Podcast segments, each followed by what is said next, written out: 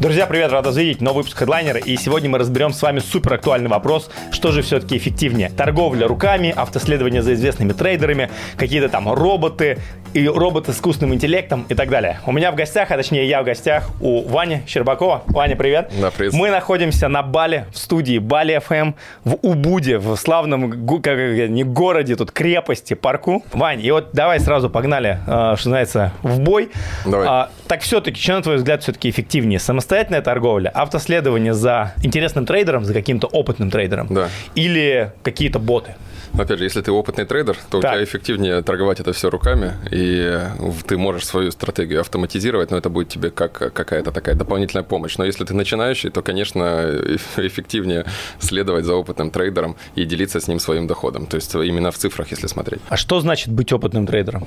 Быть опытным – это значит получить 7 уверенности. Знаешь, когда трейдер начинает торговать, и он какую-то стратегию пробует, и он раз заработал, два заработал, три, он думает, о, я буду зарабатывать всегда. Это первая уверенность. Потом он все теряет, потом он находит свои ошибки, анализирует, новая стратегия, все, опять зарабатывает и опять получает эту уверенность. Это вторая уверенность. Вот обычно 7 уверенности, это обычно от полугода до там, 5 лет, от, зависит от того, вовлечен насколько человек. Ну, то есть э, надо получить вот этих вот э, огромное количество просадок, ушибов, ссадин, порезов, и тогда трейдер станет опытный. Надо потерять несколько раз деньги, желательно еще чужие деньги, чтобы почувствовать максимально, каково это. И вот тогда трейдер начинает э, пользоваться всем риск-менеджментом, начинает анализировать себя, ведет какой-то дневник трейдера. Я считаю вообще, что трейдером может быть далеко не каждый. Это там максимум, по-моему, 5-10% людей, которые вот обладают такой дисциплиной, умеют э, владевать собственными чувствами, страхом, жадностью. Это далеко не для всех. Ты так довольно убедительно говоришь. Давай добавим немножко цифр в контекст. Ты являешься фаундером компании CryptoRobotics. Да. Интересуют именно цифры, там, не когда вы эту компанию основали, а количество, например, у вас там, там сделок за месяц, может быть, какой-то оборот, количество бирж,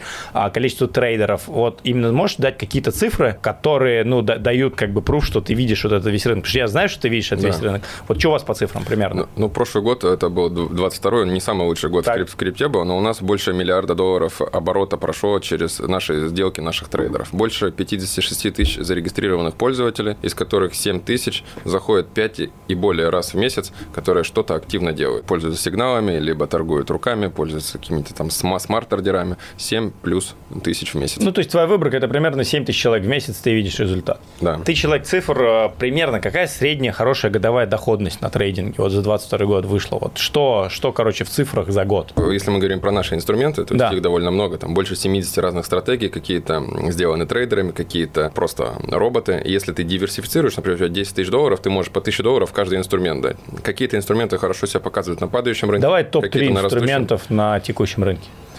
Топ-3, ну, это чуть больше сотни процентов. Чуть больше сотни процентов в год. Это без рисков, это супер консервативные, то есть это без, ну, у нас все консервативные инструменты, все со стоп-лоссами, то есть потому что я знаю, негативные отзывы распространяются гораздо быстрее положительных. Если к тебе пришел человек, слил весь баланс там с плечом, он просто тебе может наделать репутационных всяких историй, ты будешь платить там пиарщикам, которые будут это почищать, это не, не очень хорошо.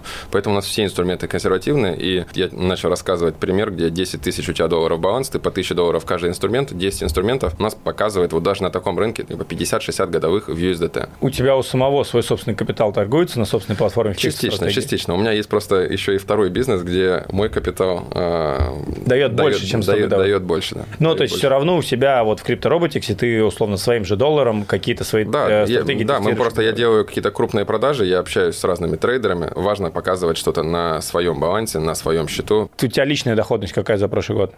Личная доходность. Ну, вот на CryptoRobotics, на своей системе. О, это такой сложный вопрос. Я думаю, процентов 20 с чем-то. То есть там 22-23. Вот почему, почему она не приблизилась к 100? 100 это, это самое хорошее. Самое типа, хорошее. Типа ну, 40-50 это если ты диверсифицировал. Почему а, у тебя в два раза меньше?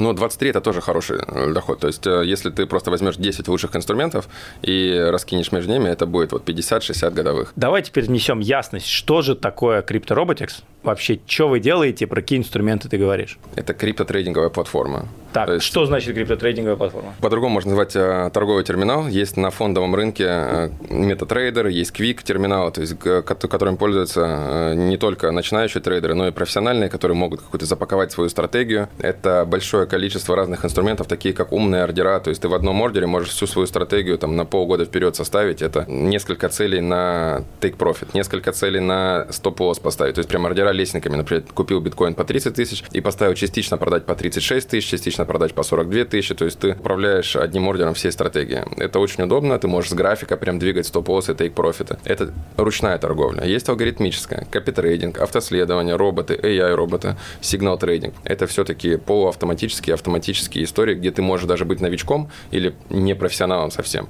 И ты можешь воспользоваться услугами профессионалов и платить просто подписку, либо делить с ними прибыль, как profit sharing, и зарабатывать вот эти вот 20, 30, 40, 50 процентов годовых. Слушай, ну то есть, если я правильно понял аналог, то есть ты MetaTrader, многие просто в трейдинге, наверное, знакомы с понятием MetaTrader ом еще рынка, с рынка Форекс, или вот как ты говорил, там QUIK там на российском рынке да. есть, то ты аналог такой платформы для крипты. Ну, можно сказать, схож, очень много схожих элементов. То есть мы как marketplace, где есть профессионалы, которые дают стратегии, и приходят новички с другой стороны, и эти стратегии покупают. И при всем при том, значит, ты объединяешь не только разных трейдеров, ты объединяешь еще и разные биржи, разные как биржи, и MetaTrader. 15 топовых бирж, да. То есть, получается, через тебя я могу торговать на том же Binance, условно. На Binance, на KuCoin, на Gate.io, на Bybit, на OKX, Poloniex, все топовые, там 15 бирж. Это все в мобилке, в том числе в мобильном приложении, там, не знаю, в веб-браузере, это как? Или это только профессиональный инструмент на ком? Это, это веб-браузер. Это веб-браузер, мобилка есть на андроиде, на App Store мы собираемся в следующем году запустить. Как давно ты в крипте?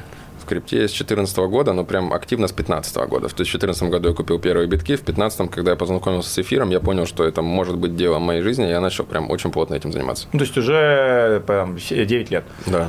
Слушай, как тебе пришла идея сделать вот такого, я даже знаю, то есть, как ты говоришь, криптотрейдинговая платформа, как тебе вообще пришла идея объединить трейдеров, объединить mm. площадки, потому что это, ну, как будто бы должен быть какой-то бэкграунд, связанный с трейдингом, это 100%. типа вот так вот не приходит. Сто процентов. Я больше инвестор, не трейдер, так. и идея пришла не мне, а именно опытному трейдеру с традиционных рынков. То есть я с 15 по 17 год я занимался обучениями как раз, как формировать портфель, как отбирать э, монеты, ну, там, теории много, трехдневные курсы у меня раньше были. Mm-hmm. И один из учеников Песков был как раз опытным трейдером с фонды. И он, э, я тогда уже консультировал некоторые проекты как адвайзер. И он ко мне подошел, говорит, Ваня, у меня потрясающая идея, тут не надо придумывать велосипед, надо взять все с фондового рынка и перенести э, в крипту, потому что я посмотрел, в крипте нет таких инструментов. Давай в партнерство. И вот мы с ним зашли в партнерство. Это был там конец 2017 года, самый пик рынка. Мы вышли на ICO, это был там апрель 2018 года. ICO было неудачным, он не захотел вкладывать больше э, своих денег. У нас такое было болезненное там расставание, но я остался в итоге одним фаундером, то есть идея пришла изначально не мне. Хорошо, и когда ты этот проект запустил полноценно прямо на рынок? Ну, мы считаем нашу дату рождения 1 ноября 2017 года, то есть нам 6 лет исполнилось недавно. Когда вы, ну, дата рождения, когда вы компанию строили, когда вы выпустили нормальный МВП и привлекли за первые там 500 пользователей, условно говоря? Ну, это 18 год уже был. То есть 18, то так быстро? Да, да, мы довольно быстро сделали. Смотри, вот золотое время твоей платформы CryptoRobotics, оно еще не настало или оно уже было на предыдущем был раньше? Я думаю, что еще даже близко не настало. То есть там, ну, во-первых, э, крипта очень развивается индустрия, то есть это все идет там Web3, есть еще DEX, и там непаханное поле. Мы еще очень много инструментов хотим сделать, мы чувствуем рынок, я по конференциям катаюсь, я знаю, что люди ищут. Например, есть история, вот мы хотим сделать индекс. Вообще мы смотрим, сейчас э, чуть-чуть отступление, значит, сейчас TikTok поколение, то есть люди теряют свое внимание через 5-10 минут, не могут удерживать. И Мне мы, быстрее. Да, быстрее. Мы раньше смотрели, у нас есть видеоинструкции, текстовые инструкции, как пользоваться инструментами, и мы видим по метрикам, что люди туда не могут там оставаться так долго, как раньше. И мы просто решили сделать такой инструмент, когда человек инвестирует в индекс, и из этой кубышки диверсифицируется по топовым нашим стратегиям. То есть, грубо говоря, ему не надо изучать каждого трейдера, смотреть каждую статистику, заходить во много инструментов, ему просто надо там 2-3 минуты потратить, две кнопки нажать, и мы будем управлять, грубо говоря, его балансом, просто направляя его на разных трейдеров, при том, что у него деньги будут на его бирже лежать. На чем вы зарабатываете как платформа? Потому что, смотри, если я правильно понимаю, вы как бы криптороботик, вы некий такой хаб, который объединяет другие биржи. Получается, что давай так, вот у меня есть сейчас аккаунт на Binance, условно да. говоря. Если я захочу к вам сейчас подключиться, я же не буду сейчас создавать новый аккаунт по вашей рефералке. Ну, бред, короче. Меня типа Binance еще и типа и не откроет, скорее всего, сейчас. Получается, что ты должен делать какие-то подписки или что-то еще. Ты же не можешь брать комиссию со сделок. Даже если ты открываешь сделки по API, ну, как бы комиссия должна куда-то уходить, она уходит Binance. На чем вообще заработок стоит CryptoRobotics? Да, значит, с Binance у нас есть договор на брокеридж, мы партнеры Binance, и просто уходит Binance, но раз в неделю Binance нам делает такой, как называется, rebate, ну, то есть как кэшбэк, грубо говоря. Прикольно. То есть так То есть часть этих торговых комиссий нам платит Binance, OKX, Bybit. У нас не, не только с Binance подписаны эти документы. Это первый вид дохода. Второй вид дохода – это подписка. То есть люди платят 49 долларов в месяц, 19 долларов в месяц для того, чтобы пользоваться нашими инструментами. Например, чтобы смарт-ордера были не ограничены. Потому что там на бесплатной версии их там всего два можно сделать. То есть мы такая, как, как freemium продукт. То есть ты можешь бесплатно пользоваться, но чтобы у тебя не было никаких ограничений, надо платить каждый месяц. Это второй тип дохода. Третий, мы его начали внедрять в прошлом году, это profit э. То есть э, у тебя, например, аккаунт на Binance, у тебя там лежит 10 тысяч долларов, и ты, например, все решил дать какому-то трейдеру. Он делает с этого 10% в месяц, например, там какой-то супер трейдер. То есть у тебя 1000 долларов получается. И вот мы 80-70% от этой прибыли идут тебе, оставшиеся делятся между нами и трейдером, ну, в пользу трейдера. Примерно 25% трейдер получает, 5% мы и 70% ты. Там в зависимости от трейдера. Это трейдер назначает э, свою мотивацию. То есть кто-то 50 на 50, кто-то 20 на 80, кто-то 30 на 70. Ты используешь 10 тысяч долларов как такой понятный пример условно да, депозита. А какой средний размер депозита вот у вашего пользователя на криптоаналитике? Возьмем 7 тысяч активных пользователей в месяц. Да. Какой там средний объем депа? О- вообще? Около 2 тысяч долларов. Большинство вот в крипторынке так исторически сложилось, что там 98% пользователей у них меньше 10 тысяч долларов. То есть это, не знаю, ну такой принцип Парето. Он, наверное, не только в крипте. Сказал, что очень много путешествуешь по конференциям. Это, кстати, Постоянно. интересный факт. Почему я что-то... Мы с тобой там за эфиром разговаривали, какая-то страшная цифра, чуть ли не 44 конференции за 20, там, 20-28 дней. Как вообще? Вот что сейчас было в Дубае, расскажи. Ну, надо понимать, что есть одна большая конференция, и вокруг нее много side-event ов. То есть так. каждая компания знает, что приедет огромное количество людей с крипты, так. и можно их внимание зацепить, создав какую-то конференцию. Они обычно размещаются на официальном сайте, как список side-event ов, и ты заходишь и смотришь, ага, сегодня 1inch party, сегодня Binance party, сегодня сегодня OKX party, и все, например, закрыты, ты никуда там не можешь пойти, где-то там, ну, 5 есть таких, куда ты можешь пойти, но туда не хочешь идти. И вот задача попасть на вот эти все топовые, там, ищешь, ищешь людей на Binance, на OKX, которые тебе могут э, туда тебя вписать в список. Ну, обычно это как white list история, что ты подаешься, организаторы видят, кто-то из какой компании, они тебя опрувят, либо не опрувят. И получается, в Дубае был Blockchain Live, был Wow Summit, был GTEX, Future Blockchain Summit, ну, из таких, из крупных, может, там штук 8. И кучу мелких разных. Вот я был на всех крупных, и вокруг них еще и мелкие. Суммарно 44 мероприятия я посетил за 28 дней. Зачем? Я нетворкую. То есть я, во-первых, э, ну, тут много целей одновременно. То есть э, мне нравится чувствовать, это как пульс рынка. То есть ты встречаешь людей разных, ты спрашиваешь, чем они занимаются, какая у них доходность, спрашиваешь, что они там сейчас покупают. То есть ты постоянно в каком-то информационном поле. У нас рынок, вот я считаю, что крипта – это одна из таких самых, наверное, важных историй – это общаться между, потому что очень быстро меняется рынок. То есть э, вот неделю назад курс биткоина был совершенно другой, и совершенно другие там настроения царили. То есть за неделю может устареть какая-то информация. Поэтому тебе важно хотя бы раз в месяц посещать какие-то такие большие мероприятия, чтобы пообщаться там с пионерами и лидерами индустрии. Это первая история. Вторая история, я, у меня огромная база контактов. Я считаю, что ну, у меня несколько бизнесов вокруг крипты, и мне важно общаться и с пиарщиками, и с разными СМИ, и криптоюристы мне интересно. То есть я просто собираю хорошую базу контактов, которая может мне пригодиться, и я им могу пригодиться. То есть мы обмениваемся где-то информацией. У меня есть э, бездев по криптороботикс. То есть нам интересны и трейдеры, которые дают стратегию, нам интересны и биржи, потому что мы у нас с биржами как сотрудничаем, как, как брокеры, и мы сотрудничаем с биржами, мы некоторым биржам, как White Label, продаем свои инструменты. То есть, например, вот недавно мы договорились с OKX, мы smart-ордера будем делать для OKX. Вот несколько, две недели назад мы это объявили, что в ноябре будем релизить для них. Ну, есть и, и не только OKX. А потом э, есть э, всякие криптофонды, у которых есть ритейл-юзеры, которые могут продавать так же, как мы продаем своим юзерам роботов или копитрейдинг. Мы тоже, как White Label, чаще всего для них работаем. Есть различные трейдерские комьюнити. У нас нас э, есть э, партнер, там Digital Currency Guy в Штатах, такой э, темнокожий здоровенный парень.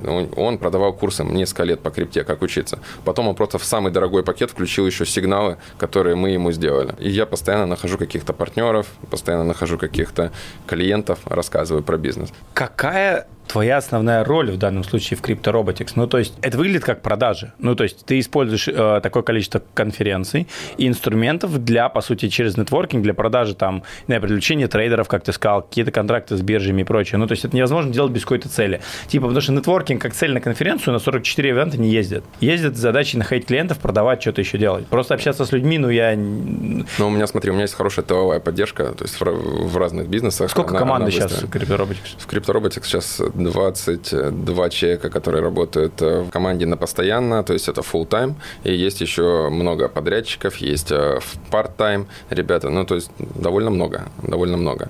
И получается, вот у меня есть, например, бизнес-ассистент, я в конце дня после конференции прихожу, 50 новых контактов, например, со, со всеми у меня есть селфи, у меня еще фишка, я знакомлюсь, ну, да, да, да, ты, ты знаешь, 17 год. Да-да-да, ну просто когда много, это реально же не вспомнить. Не вспомнишь. Да, и я прошу у человека, чтобы он про себя написал, не у всех биографии есть информация.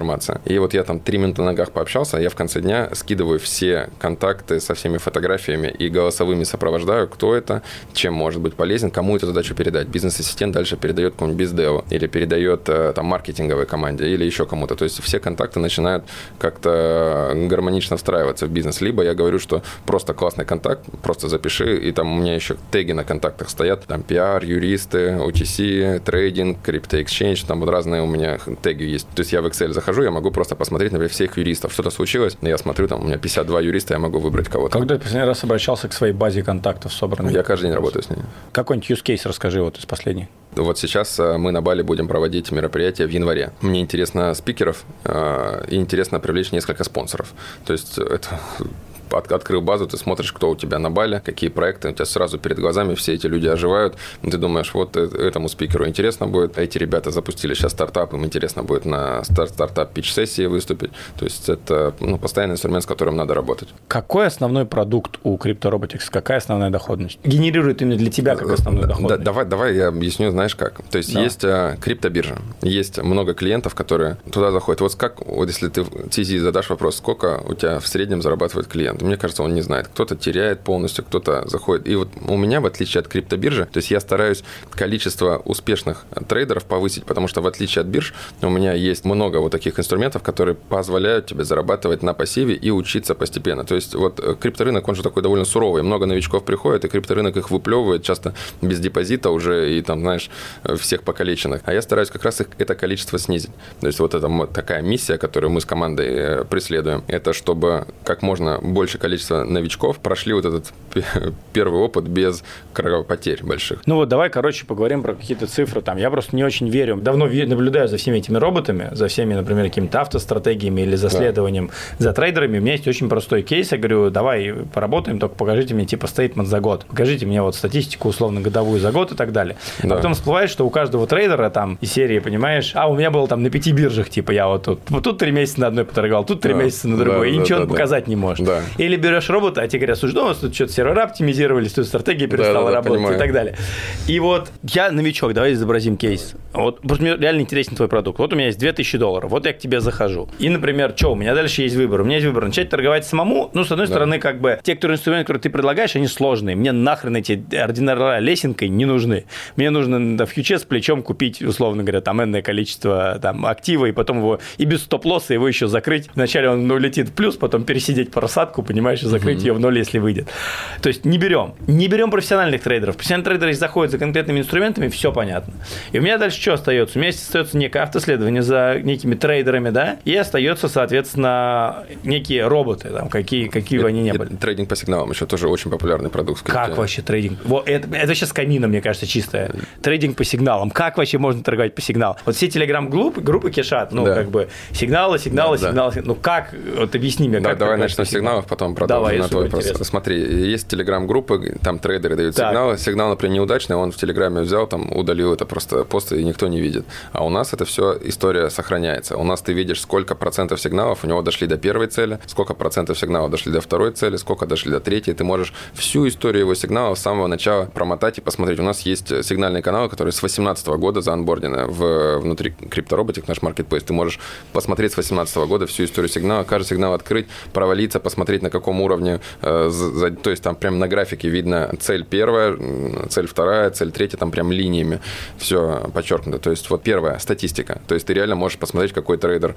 э, хорош, какой не очень хорош. Те, которые не очень хорош, мы, понятно, со временем убираем просто. Потому, ну, трейдер – это человек. То есть он, он может три года классно торговать, потом от него уйдет девушка, он идет в запой там или еще что-то. То есть это эмоциональная история. А, это я уже так немножко на твой второй вопрос отвечаю. Ну, чуть к сигналам давай вернусь. Значит, э, первое, что ты видишь, это э, статистика. Вторая, в Телеграме, когда приходит сигнал, тебе надо вручную заходить на биржу, перебивать это все не очень удобно. А когда у нас в терминале приходит сигнал, ты его видишь прям, открывается пара, график, ты видишь, где трейдер указал стоп-лосс, ты видишь, где он тейк-профиты поставил. Тебе нужно только ввести сумму, сколько ты USDT в этот сигнал будешь определять, и э, выбрать одну из целей, которую указал трейдер. Либо ты можешь промежуточную цель сам выбрать. То есть это такой, это вот раз инструмент для того, чтобы ты учился. То есть ты, ты по автоматической, не просто тупо доверяешь и следуешь. Ты можешь какой-то сигнал пропустить, не зайти туда, не нравится тебе эта монета. А можешь в какой-то зайти, но по другим параметрам, просто опираясь на аналитику трейдера. То есть это вот такой продукт, который мне ну, очень нравится. Я прям с большим удовольствием сам 18 года смотрел, что у меня ребята трейдеры делают. Теперь отвечаю на твой вопрос по поводу роботов э, и прочего.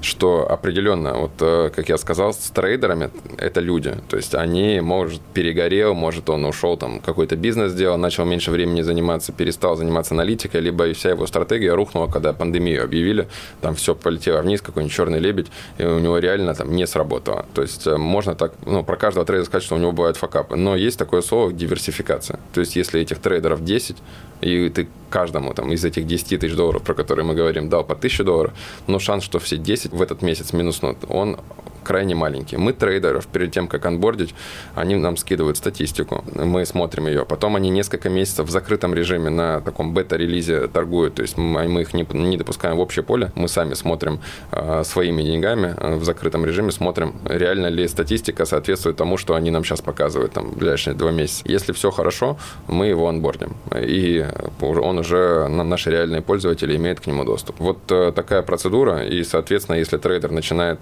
там, показывать что-то не очень хорошее исполнять, то, понятно, мы его э, там, дисквалифицируем из нашей высшей лиги. Я считаю, что это такая самая хорошая система. Звучит очень красиво.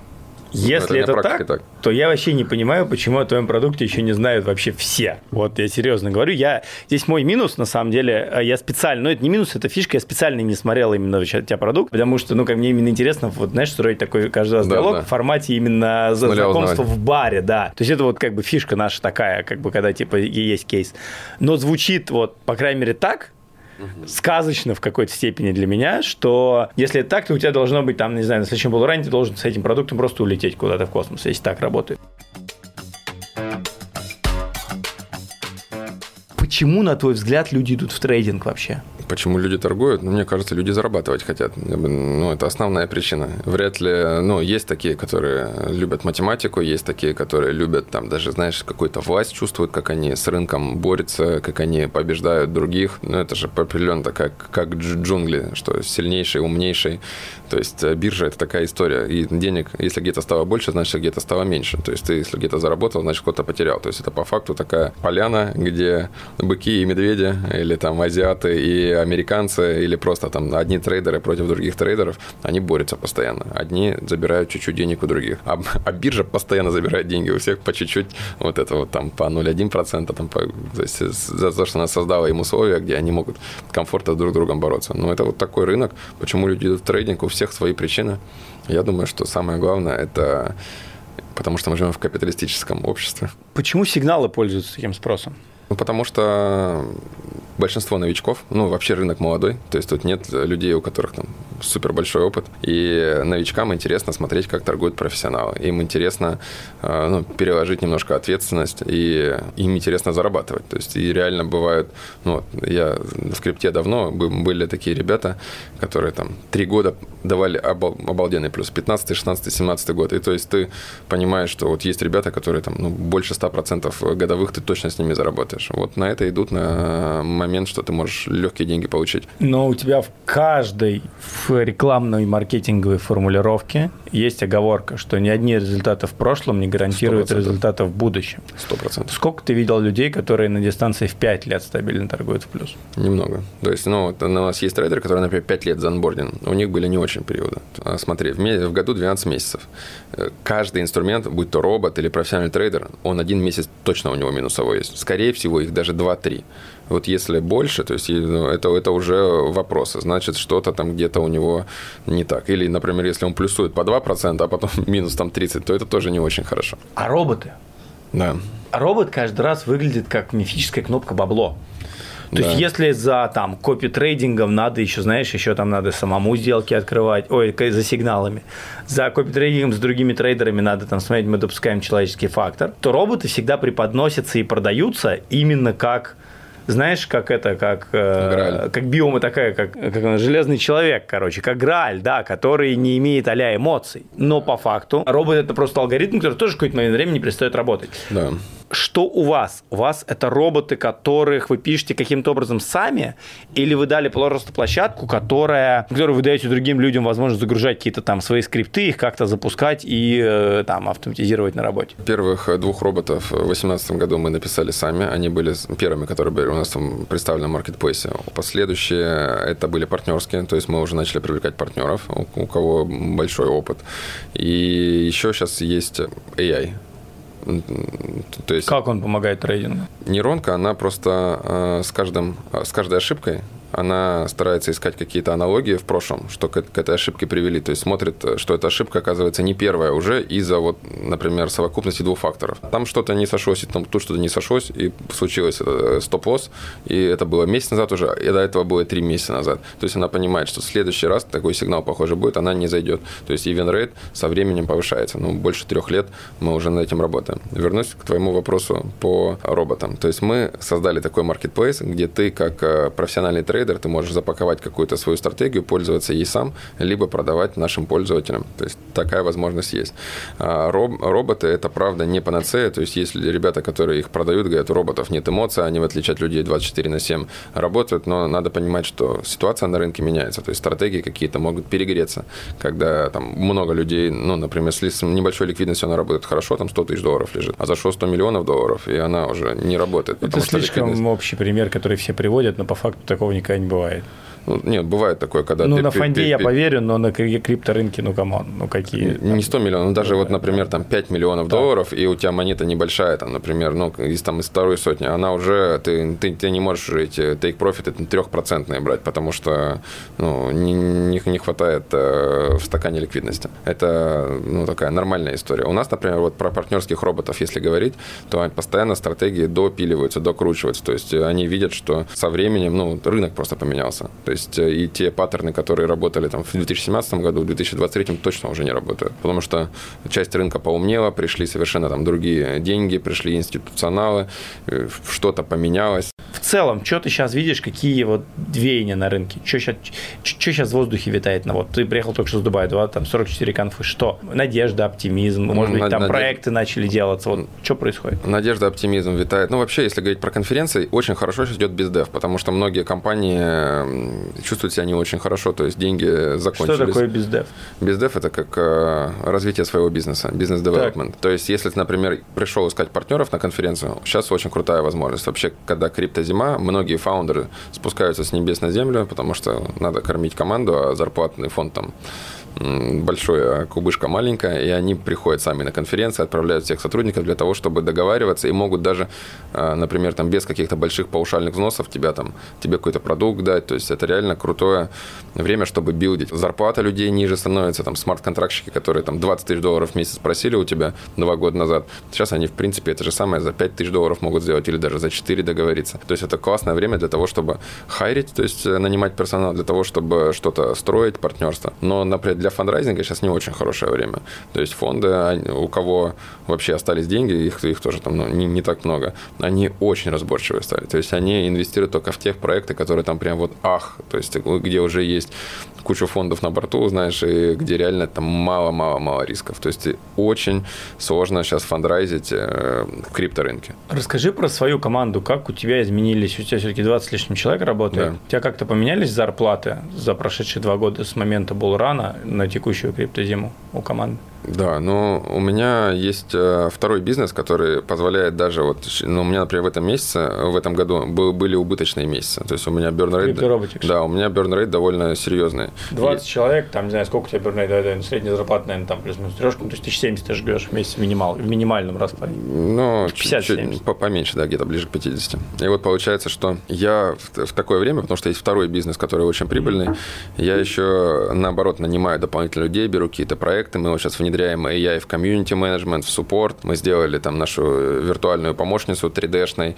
мы, ну, очень много что делаем, это все стоит денег, и я как раз вот э, этим рынком пользуюсь для того, чтобы это, это все сделать. Зарплата у меня индексируется каждый год.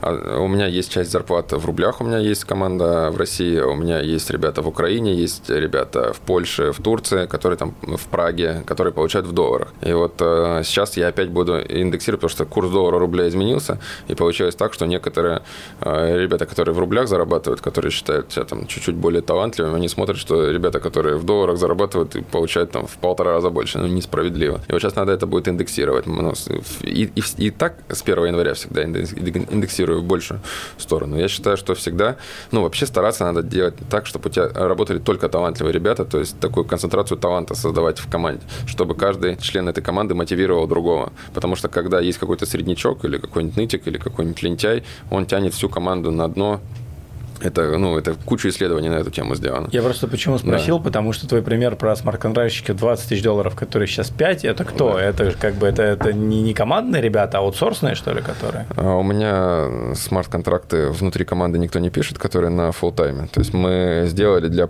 панкейка ряд инструментов. Ну, то есть такие для дексов мы уже пошли делать угу. стратегии. Там а, много что на смарт-контрактах, и это делали просто как партнеры, дроп-подрядчики. Ну, понятно. Да, внутри команды у меня таких нет. Куда ты сам инвестируешь? Инвестируешь ли в крипту или в недвижку? Какая у тебя вот своя стратегия инвестирования вообще? Ну, у меня есть второй бизнес, который очень доходный. И 5-10% от э, доходов мы каждый месяц инвестируем. У нас есть э, там венчурное подразделение, есть два аналитика своих, и мы рассматриваем постоянно проекты, криптовая с фокусом на Web3, на сиде, на пресиде. То есть у нас ну, средние чеки входа там типа 10-20, там, ну максимум 100 тысяч долларов. То есть мы стараемся до 100 тысяч долларов инвестировать. В месяц просматриваем не так много, там может там 40-50 проектов. И, например, в прошлом месяце в октябре мы ни, никуда не зашли, мы просто купили просевшие альты. Мы там подкупили тона, подкупили атома. Ну, тон был не совсем просевший, как бы тон как раз по 2 бакса с хером был весь ну, этот. Ну, я верю, что он будет 20-30 долларов стоить да. через пару лет, а у меня по тону оптимистичное ожидание. У них, э, знаешь, у них помимо того, что неплохой блокчейн, у них еще есть э, продукт, mm-hmm. который, я думаю, что они так, так или иначе соединят я вижу сращивание этих. Мне очень нравится э, космос SDK, но это прям, прям если технарь бы с нами еще сидел один. То есть, ну, те, те ребята, кто реально хорошо соображают в крипте, именно в блокчейне, именно как технари, вообще от экосистемы космоса в восторге. Знаешь, есть такая система, как а, Obsidian. Это, это как хранение информации с э, линкованием между. Вот как Википедия работает. Ты читаешь статью, там гиперссылка. Ты можешь открыть другая статья, там еще какую-то ссылку открываешь в другую статью. Они между собой все перелинкованы. Вот а, есть такая же система, как учета информации. Ты можешь а, всю свою жизнь, ну, как второй мозг создать. То есть наш мозг работает примерно таким же образом. Нейронные связи, ассоциативное мышление. И вот а, в, среди ребят, кто пользуется космосом, процентов 20 пользуются этим продуктом. Это очень умные люди. Если взять вообще по, по миру, то Obsidian ом там или похожими какими-то конкурентами пользуются там, может, десятые доли процента. То есть в космосе реально огромное количество талантливых, крутых разработчиков. Я поэтому в него верю. Но, опять же, если мы говорим про портфель, ты такой вопрос хороший задал, то у меня сейчас больше всего эфира, потом на втором месте биток, и потом уже идут э, Тон, Космос и другие альты. Ну, а если вообще, э, вот на, на текущий момент у меня больше всего стейблкоина. То есть я, честно, ну, уже много лет топлю за это, ну, как немного лет, там, с 21 года. Есть там у меня куча выступлений, когда еще биток стоил 50-60, я говорю, что мы свалимся на минимум на 16-18, а вообще я поставлю ордера там, на 14, на 12, на 10, на 8, и сейчас эти ордера до сих пор стоят. Я жду черного лебедя в крипте. Знаешь, сейчас большинство людей, ты тоже спрашивал, что люди думают, а ждут халвинга и думают, что в апреле 24 будет халвинг, и мы полетим. Э, так раньше было, и всегда так было. И есть э, такое мнение, что, ну, это умные люди, они, э, и сейчас они находятся в большинстве, а обычно на рынках зарабатывает меньшинство. И вот меньшинство, тоже там много опытных ребят, они как раз думают, что это первый халвинг будет, когда рынок, наоборот, дернется вниз, набрав вот этих вот ребят, э, которые думают, что мы сейчас полетим. И мы какое-то время там побудем на какой-то нижней отметке, это может там несколько минут, это может несколько часов, может быть несколько недель. Надеюсь, что не несколько лет. И только после этого мы оттолкнемся и пойдем вверх. Почему у тебя эфир занимает в портфеле преимущественное место? Ой, ну, эфир очень похож на индекс S&P 500.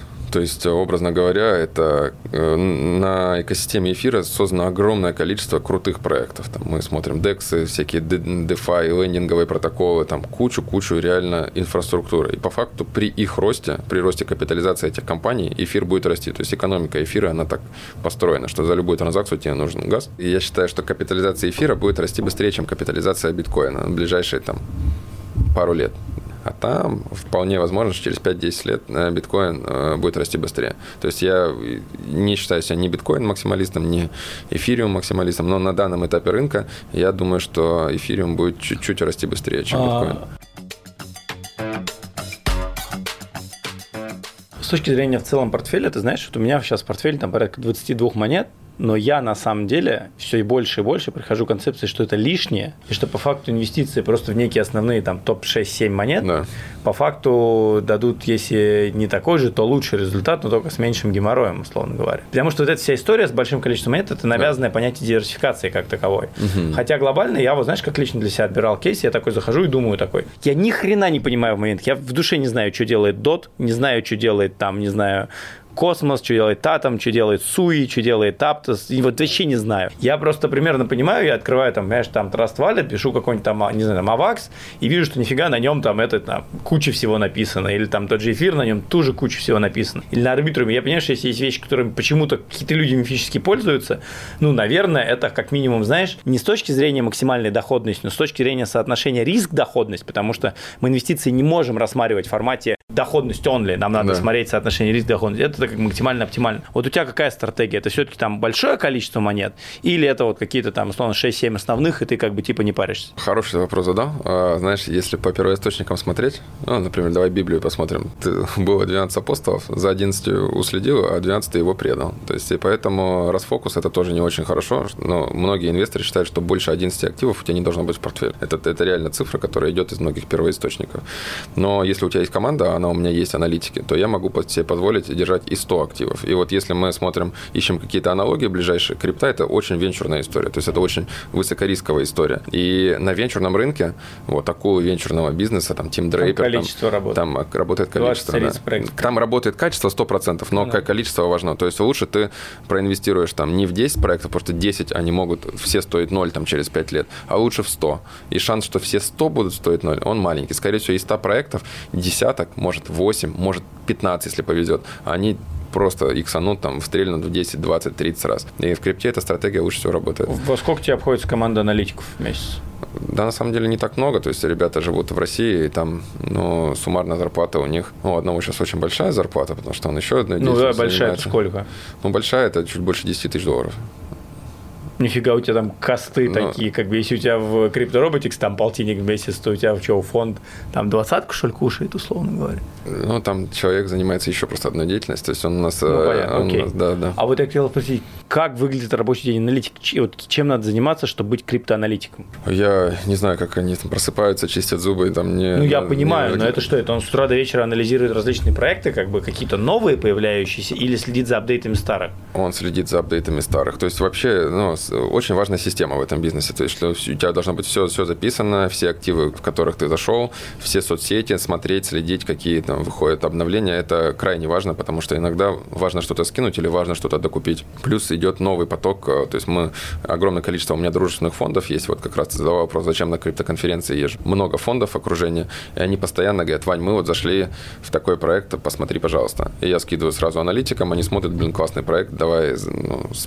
с фаундерами общаться. Вот это еще одна а, важная деталь, что аналитики выходят на созвоны, задают вопросы. То есть они вначале выступают как вот, давай с моей позиции будут смотреть, есть первичный фильтр. То есть на меня поступает огромное количество пичдеков э, приходит. Я отправляю эти пичдеки аналитикам, они скидывают список вопросов, после этого список вопросов я отправляю туда-обратно. Ребята скидывают ответы, аналитики смотрят, и если ответы там все нам нравится, мы идем дальше на созвон, потом иногда второй созвон, мы смотрим, какие там фонды, общаемся с этими фондами, действительно ли они в этот проект зашли. То есть аналитики проделают большое количество вот э, такой важной работы, которая э, приводит к заработку компании.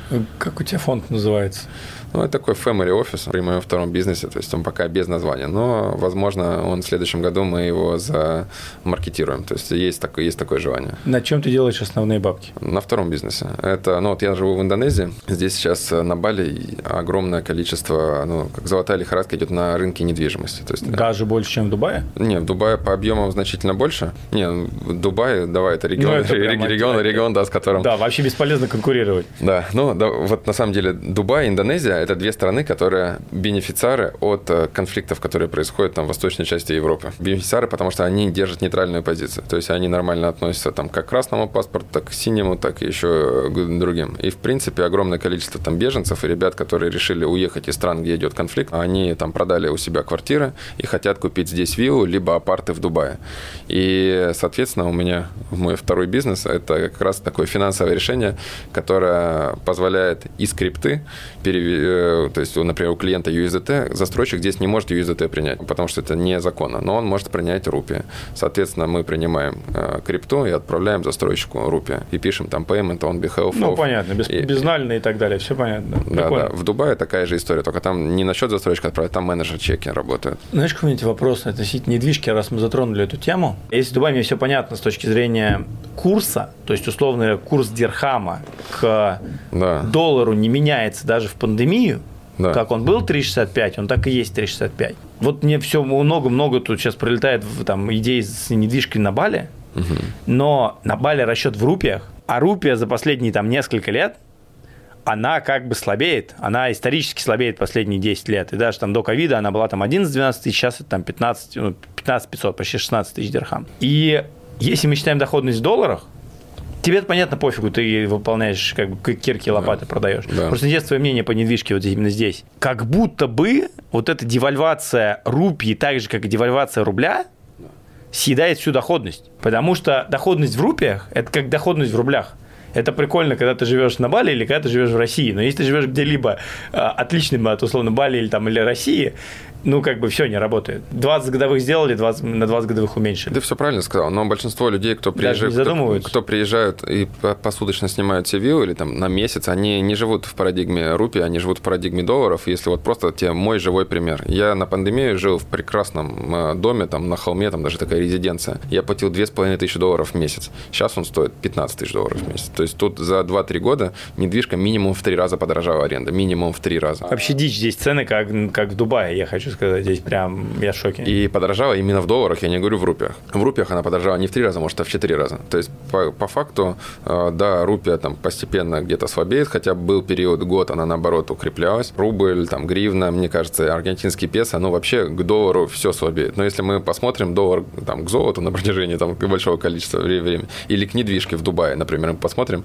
в принципе, доллар тоже слабеет. Но это отдельная, наверное, тема для разговора вообще про там, будущее доллара. Ну, это да, это не да, будем да, дальше да, да, такие да. большие темы затрагивать. Слушай, ну то есть, если я правильно понимаю твой основной бизнес, то есть ты помогаешь людям просто купить, соответственно, недвижимость условно здесь вот. По факту не, не только здесь, здесь то есть мы, у нас самый большой объем это Дубай, то есть мы вообще угу. в 63 странах э, Ух оперируем. Ты. У нас такой финансовый сервис, это как такой современный кибербанк, можно так назвать. Ух ты. Со своим family офисом еще, то есть, который инвестирует в крипту. Ну, потому что как бы есть определенные издержки. Но я предполагаю, что вы все-таки все равно там, условно говоря, только маленькие комиссии зарабатываете, потому что если мы возьмем рынок вот этих услуг Дубае, насколько да. я знаю, то там типа люди бьются за какие-нибудь там 0,1%, условно говоря. То есть там вообще типа копейки. Ну, Но только объем выводит. Пусть, пусть бьются, мы делаем э, большой акцент на безопасности, на сервисе. То есть у нас куча стоит, например, AML всяких систем, которая проверяет крипту, которая к нам заходит. Мы очень правильно выстраиваем юридическую финансовую структуру. Очень большие cost ы. Офис у нас в Дубае там стоит ну, там, тысяч восемь долларов в месяц. Там просто ну, luxury, отменный, классная мебель. То есть мы делаем упор там, на безопасность, на сервис. И, э, и люди многие наши клиенты, они готовы заплатить там на 0,2% больше, либо на 0,5% больше, но не потерять, знаешь, там, не рисковать там где-то в этой владе приори не, не пересчитывать деньги, которые ты приводишь. Многие так работают. Ты сказал интересную тему ML да. Да. Это прям реально, это не... Это реально. То есть вы проверяете хорошо. Есть какой-то случай, где вы отказываете клиенту? Постоянно. Ну, как... Как? Р... Хорошо. Я поверю, можно там зафачить биток. А как сделать грязный USDT с Garantex, что ли, прислать его? Ну, Garantex это уже нехорошо. Там э, стоит э, санкции. То есть ты без Garantex принимаешь на Binance, и у тебя Binance блокирует счет. Ты потом пиши, пиши им там в техподдержке. Или там пиши сразу руководству русскоязычному, потому что, ну, иначе, может, на 2 на 3 месяца у тебя замерзнуть этот миллион. То есть, я просто, ты уже не первый, от кого я это слышу, что крипту, так же, как и Russian Money, условно говоря, русские деньги, их начали помечать, и появилось понятие русской крипта. Но это из-за Garantex а. Это из-за Garantex а. Я вообще не понимаю, куда мы идем, потому что реально вот... Ну, ты как... Мы идем к CBDC, мы, мы движемся к Central Bank Digital Currency, электронная валюта центральных банков, которая прям маркируется, помечается. А это не крипта вообще далеко, но какие-то принципы есть. То есть в крипте блокчейн открытый для всех, а там будет... Но это не решит проблему доллара, рубля, как бы тебе все равно надо будет центральную, даже digital, центральную валюту рублевую поменять на долларовую, и тебе все равно нужно будет решение, как это сделать. Ну, там просто задача уйти от налички полностью у людей, кто это делает. Ну, давай, я просто, да, в эту сторону не хочу скатываться. Скатываться, да. Я просто, меня я действительно бомбит вопрос а про... русской крипты. Вот это типа рус... гарантексовская русскоязычная крипта обычный потребитель уже начал с этим сталкиваться. Могу ли я, вот давай как пользователь крипты, который, ну, условно говоря, давай так, я делаю там, ну, может быть, в месяц 30-40 транзакций, там USDT кому-то кидаю, или там мне кто-то кидает там раз 5 в месяц, а, столкнуться с э, вот с этой проблемой вообще? Ну, по статистике, там, процентов 5 сталкивается с этим, рано или поздно. Я могу тебе сказать такой пример, например, у меня есть клиент, у которого больше 14 миллионов долларов было на Binance. И маленькая крошка от этих э, денег зашла с Гарантекса когда-то там год назад, два назад. И просто они заморозили аккаунт, и он начал писать Binance, а Binance говорит, «Э, ваши деньги не у нас, они уже у французских властей, вот вам к кому обращаться. И то есть он сейчас своих юристов отправил во Францию или нашел в Париже там какого-то адвоката, который решает на месте. Уже где-то год почти этому кейсу, 14 миллионов долларов подморожено. Русский паспорт изначально. То есть русских начали обижать очень сильно там еще до специальной военной операции. А после нее, после войнушки, прям это пошло в разнос. Все, все биржи так делают. Куда мы идем вообще, вот, на твой взгляд, тогда с точки зрения крипты? То есть, и поэтому с этим связывается рост этих всех децентрализованных обменов, э, дексов, торговли на, на дексах, потому что я так понимаю, что пока обычный пользователь рядовой с этой проблемой не столкнулся. То есть этой проблемой, ну вот я слышу от кого это люди, кто, как да. правило, глубоко в индустрии плюс-минус, там на объемах. Но как будто бы, что сейчас как только это начнет приобретать массовый характер, мы, по крайней мере, в русскоязычном сегменте по, и, что, получим отток пользователей с обычных бирж на на DEX? Ну, мы, если смотреть тенденцию и статистику, то видно, что на DEX постепенно объемов становится э, больше. То есть сейчас значительно меньше, чем на CEX, но я думаю, через 4-5 лет это, эти цифры сравняются. То есть к DEX люди идут, это началось ну, уже довольно давно, это там 16-17 год, когда это было в тренде, когда люди начали говорить, что история э, централизованных бирж, она не вечна. И лидеры рынка тогда уже начали в сторону, ну, пилить какие-то первые дексы, а уже были запущены раньше. И а, этот тренд сохранится. Я думаю, что будет ну, борьба централизованных систем и децентрализованных. Она ну, пока еще не на поверхности, но она будет. Ну, например, история с Торнадо Кэш, может, ты слышал. То есть э, ребята сделали такой миксер, софт, куда ты мог закинуть свою крипту, она перемешается там с тысячами других объемов других пользователей, и ты получишь крипту на свой кошелек там уже другую. И по, по факту человек, который писал этот софт, то есть он без злого умысла просто писал этот софт, и его в Амстердаме приняли, у него тоже русскоязычные корни у этого парня. И по факту это вот прецедент такой, когда централизованные какие-то системы начинают бороться вот с, с децентрализованным миром. И такие кейсы, они будут э, продолжаться. В Европе регулирование очень строгое, в Штатах еще строже. Австралия, Канада, то есть огромное количество стран, которые ну, не, не позволяют нормально пользоваться какими-то миксерами, дексами.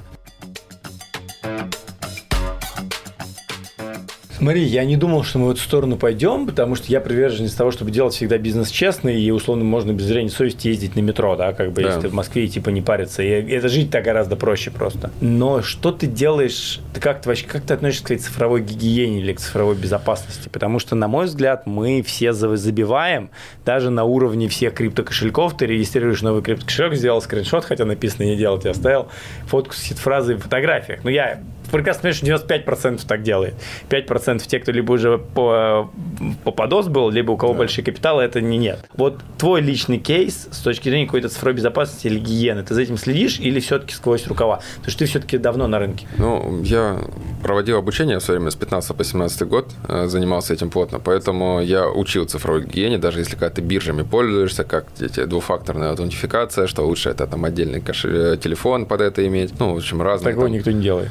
Э, мои ученики делали в свое время. Понятно. И до сих пор иногда они телефон там где-то потеряли, спрашивают, как можно эту двухфакторку восстановить. Ну, в общем, бывает, бывает разное. А история с цифровой гигиеной лучше всего, конечно, на своих ошибках. Когда ты потеряешь там, у меня, ну, у меня был опыт, я на фишинг один раз попал, там 40 с небольшим эфиров, когда он еще стоил не так много, но все равно неприятно. Ты это запоминаешь, и ты в следующий раз там создаешь кошелек уже правильно. И, как правило, нужно такой свой опыт, потому что на чужом опыте мало кто учится. Много статей разных, где люди потеряли деньги, у многих друзья потеряли, но пока сам человек это не поймет. Это, знаешь, вот такая обратная корреляция есть между удобством и безопасностью. То есть тебе удобно пользоваться биржей, потому что ты можешь забыть пароль, тебе восстановят, но твои деньги, э, они ну, где-то лежат. С дексами не так удобно, там, Metamask, например, там э, история, там, например, переключить сеть, добавить там какой-то полигон закинуть, чтобы внутри сети полигон что-то сделать, матик надо токенов купить, это все для людей неподготовленных подготовленных, ну, типа стресс большой вообще. Они боятся кнопочку нажать, не дай бог, там деньги пропадут. Но зато безопасно, если ты все делаешь правильно. Расскажи про свой опыт Бали FM. Мы сейчас с тобой сидим в студии, да. вообще в Убуде. Я вот сегодня да, прилетел, да. кстати, к, я прилетел на подкаст сегодня на вертолете, кого интересует. Да, да, да. Офигенная, офигенная компания Бали Коптер. Так ехать два часа примерно по пробкам, иногда даже там, ну, чуть больше. А здесь за 15 минут просто из Носудова прилетели. Кстати, можете, кого интересует, под контактами будет ссылочка на них, на WhatsApp, напишите, скажите от меня, наверное, какой-нибудь даже дисконт сделаю. Вопрос. Бали FM. Да. Что это такое? Зачем это? И как ты вообще к этому пришел? Вот очень интересно, потому что я всегда люблю э, пообщаться с коллегами-ютуберами, это каждый раз супер интересно. Я к этому пришел абсолютно случайно, это был бизнес двух корейцев, у них было 50 на 50. И вот эта студия? Вот эта студия, да, оборудование, студия. да. Так. И у них было радио, 24 на 7 играла музыка, и они начали как пробный формат делать какие-то подкасты, приглашать там разных гостей. Соответственно, они знали, что у меня очень большой нетворк, что там через меня могут приходить люди, и предложили мне им помочь в этом. Я сказал, ребят, давайте я просто куплю у вас несколько процентов. Я реально хотел вначале один процент просто репутационный, чтобы я был там как совладелец, знаешь, какого-то бизнеса. И я туда приглашал людей, зная, что, ну, это как обмен энергией, знаешь, правильный. И они мне сразу дали, дали хорошее предложение на 33%. Прям обалденное. То есть просто взять на зарплату нескольких сотрудников, там, ну, в общем, я не отказался. Потом один из них уехал, потом уехал второй, и как косты уже не, не ну, тяжеловато тоже было на себя ребятам брать. И в итоге я остался один собственник э, этого Бали FM, и я просто уже без музыки. Там один из э, бывших собственников диджея, известный на острове, то есть он этим занимался, он этим горел. А я больше подкастная история. Мне нравится с людьми общаться, мне нравится брать интервью, и я начал приглашать классных гостей. У нас вот на днях выйдет интервью с Торбасовым Олегом, был Гандапас, э, там Бронислав Виногродский,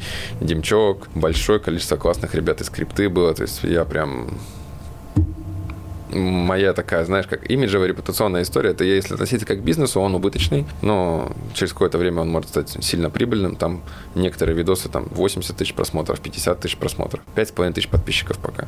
Ну, то есть годик я где-то занимаюсь этим.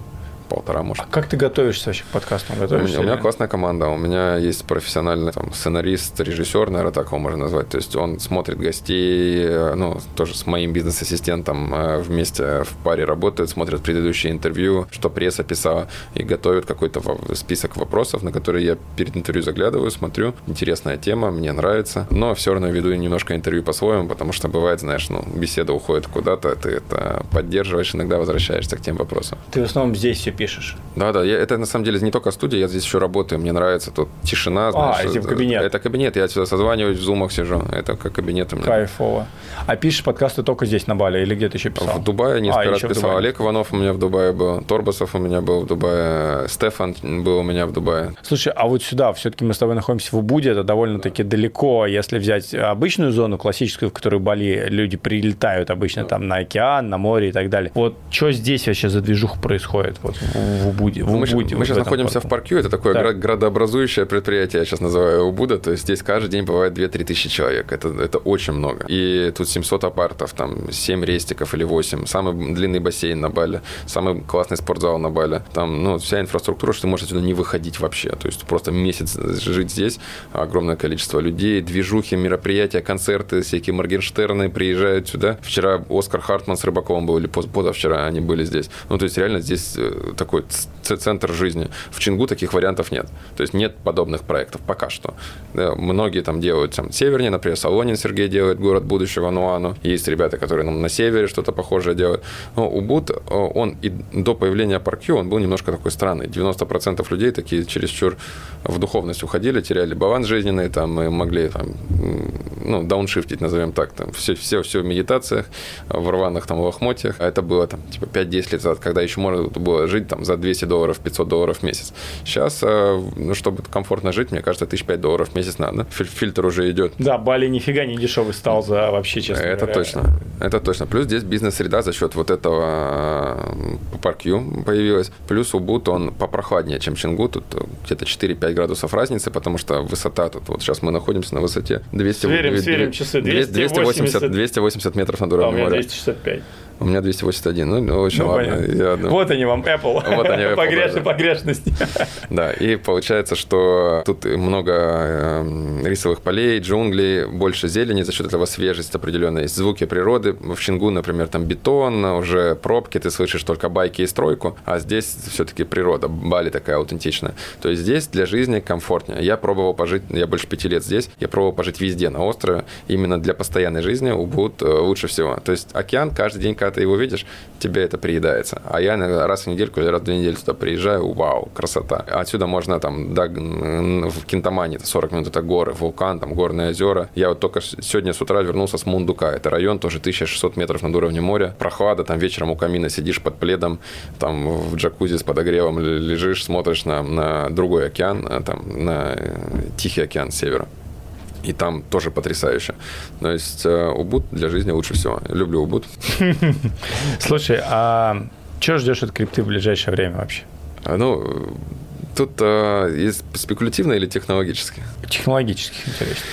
А, технологически, ну, я думаю, что человечество выбрало так, э, как техногенный путь развития, и крипта определенно одна из вех этого. То есть появился интернет, блокчейн, как типа интернет 2.0, да, называют, и еще AI сейчас. Э, и мы идем в такой в совершенно другой мир, где крипта просто будет одним из краеугольных камней. Ну, наверное, даже вот технология блокчейн будет одна из краеугольных камней. Если мы берем там финансовую сферу, не факт, что мы будем пользоваться какими-то, ну, там, лайткоинами, но, скорее всего, биткоин как средство сбережения будет, как цифровое золото. Скорее всего, будет Monero или какие-то другие анонимные монеты там, для ребят, которые не хотят, чтобы центральные регуляторы их видели. Скорее всего, будут какие-то э, истории для смарт-контрактов, эфириум с огромной кучей надстроек, возможно, там Космос, Polkadot, какие-то там интернеты блокчейнов, тоже на них встанет вся экономика. Я надеюсь, что мы придем к такому будущему, где уйдут всякие посредники ненужные, нотариусы, там вот кадастровые палаты и прочее.